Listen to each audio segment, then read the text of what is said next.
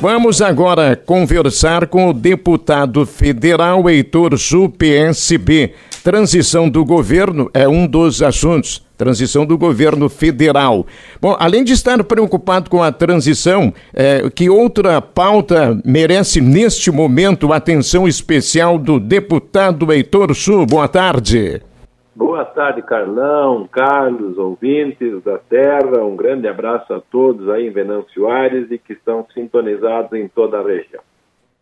As preocupações mais importantes neste momento, Carlão, dizem respeito ao tema do orçamento para 2023.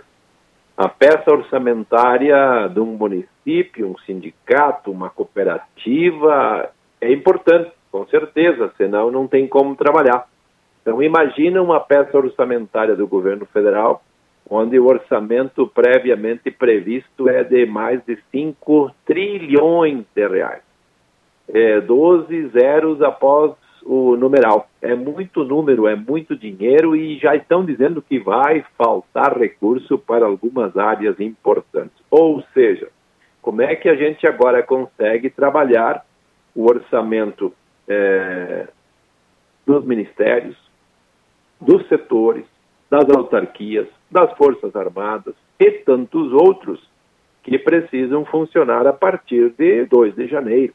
Esse é o grande tema que está em discussão aqui. E junto com isso, Carlão, entra também a tabela do imposto de renda, entra o valor do salário mínimo, enfim, é a maior peça que se discute aqui a todo ano. É o projeto mais importante. Esse, sem dúvida, é o tema principal. E caminhando paralelo a isso, não menos importante, é essa transição. Como é que a gente consegue trabalhar isso? Como é que se consegue entender as coisas que estão em curso? Porque é para criar novos ministérios? Sim. Mas e como é que vai se compor essa correlação de forças? Quais os partidos que vão fazer parte? Como é que vai se dar toda essa ação no sentido de que o governo que foi eleito pelos brasileiros não tropece na primeira pedra e o governo não vá dar certo?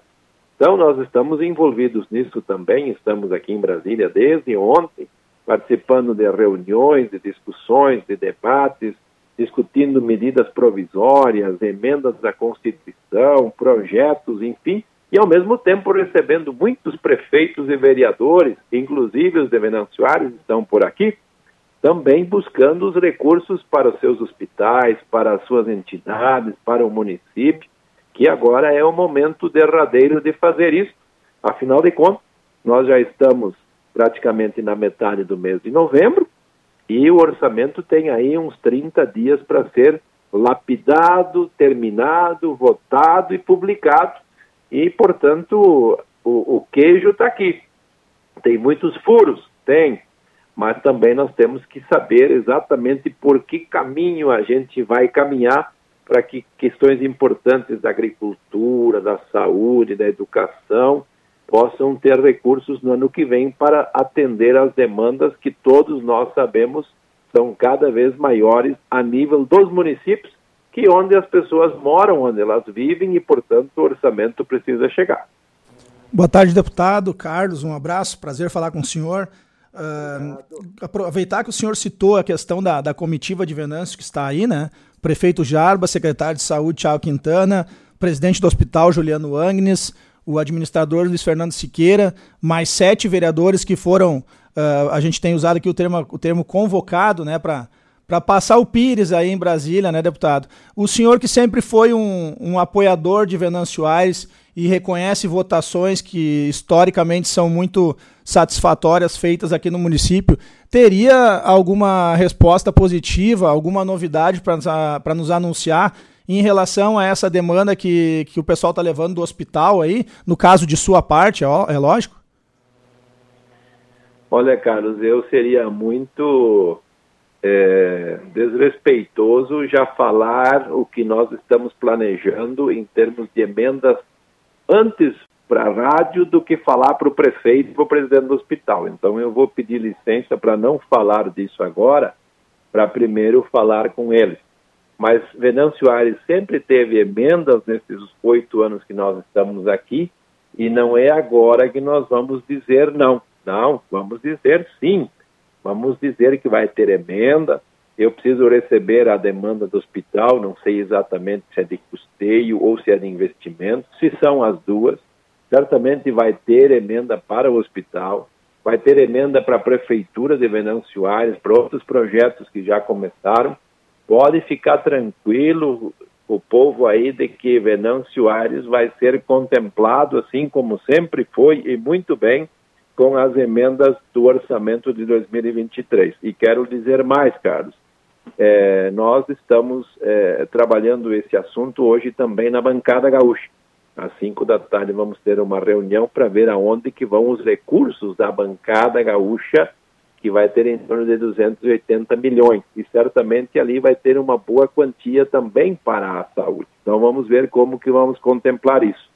Se não bastasse, nós estamos pendurando as emendas todas, como se chama aqui no popular, no guarda-chuva, para esperar que o governo assuma, saber quem vai ser o ministro da Agricultura, da Educação, da Saúde, da Economia, saber quem é que vai ser o secretário parlamentar, qual é que é o setor da CGM que vai cuidar especificamente das emendas. E aí, quando chegarmos em fevereiro, aí sim nós vamos designar as emendas na sua individualidade. No primeiro momento, repito, vamos pendurar no guarda-chuva umas emendas coletivas bem grandes. Enquanto isso, está todo mundo autorizado a fazer seu pedido, trazer as suas propostas, os seus projetos, porque uma coisa é certa nós aqui vamos trabalhar durante os próximos quatro anos para devolver aos municípios, aos hospitais e aos bons projetos eh, locais uma parte dos impostos que a comunidade paga todo dia. Aliás, deputado, já que o senhor falou eh, nessa espera por nomeação dos ministros, eh, presidente eleito e vice-eleito chegando em Brasília, de repente essas novidades podem acontecer de hoje para amanhã? Acredito que não. Acho que eles vão esperar um pouco para fazer os anúncios. Eu, inclusive, hoje de tarde devo me reunir também com o vice-presidente eleito, que deve estar aqui na comissão mista do orçamento para tratar de alguns temas específicos, porque aí vem a questão do aumento real do salário mínimo, dinheiro para o décimo terceiro e assim por diante, né? do imposto de renda. E, logicamente, que nós estamos trabalhando para que o governo coloque, é, aceite, perdão, é, já algumas emendas nossas que nós fizemos para reforçar a assistência técnica e extensão rural, o programa de aquisição de alimentos, a merenda escolar, é, recursos para Embrapa, para Emater e outros, porque nós vimos que nos últimos quatro anos esses setores perderam muito orçamento, ficaram com recursos muito curtos para atender as demandas, assim como também a pesquisa via Embrapa. Então agora é aquele momento que todo mundo vem para cá é, fazer um pouco do, da via crucis fora de época para a gente conseguir garantir isso. Eu particularmente acho que a filosofia adotada pelo governo eleito de que não coloque de novo ministros que já foram ministros é uma coisa acertada. É, amarrar as coisas no sentido de que os partidos que têm é, representação na Câmara possam estar contemplados. Porque se for fazer um governo só pelo partido do presidente, não vai dar certo. Isso não vai dar certo, isso não vai funcionar. E esse governo certamente vai ter muitos ministérios é, de representantes até sem partido que vão estar também trabalhando não para o governo apenas, mas trabalhando para o Brasil. Eu acho que a questão de nomeação de ministros ou anúncio, melhor dito, ainda vai levar 15, 20 dias para que isso efetivamente comece a acontecer de fato. Deputado, só para trazer algumas perguntas dentro de uma só, em virtude do nosso tempo aqui que está tá indo para os finalmente, né? Uh, já para ficar no orçamento ali, a gente tem a, a especulação aí nos últimos dias de, de possível uh, elevação do, teto, do teto de gastos, né? Em virtude da, da falta de recursos que o senhor, a provável falta de, de recursos, né? Uh, para os ministérios que o senhor já, já citou. então, teto de gastos 1, um, a possibilidade de salário mínimo de R$ 1.320, que foi um número que foi ventilado há poucos dias, e há também possibilidade essa que é uma promessa de campanha de não, não taxação, né, não cobrança de imposto de renda para quem ganha até 5 mil reais, que foi uma, uma promessa de campanha do presidente. O senhor acredita que essas, essas três situações elas devem tomar que rumo? Bom, em primeiro lugar, vamos começar pela questão do salário mínimo. É a promessa do governo dar um ganho real. Isto certamente já está cristalizado. O último governo não optou por essa, por essa determinação, deu apenas a inflação, então isso vai mudar e certamente ninguém vai se opor. A questão do imposto de renda, que nós estamos vendo agora, se aumentar o salário mínimo e não aumentar o, o, o enquadramento na tabela, nós vamos ter pessoas que recebem dois salários mínimos, um, um, salário mínimo de pensão e outro salário mínimo de aposentadoria, vão ter que declarar e pagar imposto de renda. O que, convenhamos, é uma injustiça, né? Até porque tem gente que tem ações na Petrobras que está isento, enquanto que o assalariado paga imposto de renda. Então, aumentar essa tabela até os 5 mil, eu também acredito que não vai ter problema nenhum e não vai ter contestação. Quem for contra isso vai, vai começar se desgastando perante a opinião pública. E a questão do teto de gastos é uma coisa mais delicada. E aí eu acho que o ministro Paulo Guedes e a equipe dele se precipitaram um pouco na elaboração do orçamento, porque eles não preveram para o orçamento do ano que vem, por exemplo, a continuidade dos 600 reais do, do, do Bolsa Família, como ainda nós chamamos, que agora mudou de nome. Então, acho que essa é uma primeira questão que precisa ser colocada ali. E aquela velha máxima que nós sempre dizemos: enquanto o Brasil continuar reservando 50% de todos os tributos e impostos que ele vai arrecadar num ano via o governo federal para pagar dívida pública, Carlos e Carlão e ouvintes, sempre vai faltar dinheiro para algumas coisas importantes no Brasil seja construir estrada, seja construir hospital, seja reformar posto de saúde, é, melhorar as universidades, as escolas.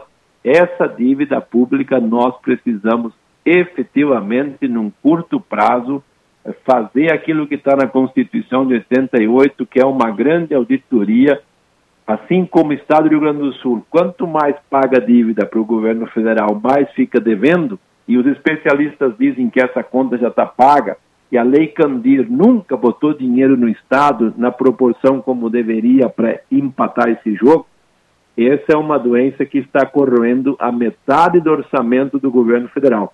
E, portanto, nós temos que ir na causa, porque querer atacar, atacar apenas as consequências, nós não vamos conseguir resolver. Deputado, deputado Heitor Su, muito obrigado pela participação, um grande abraço. Eu que agradeço. Saúde e paz a todos.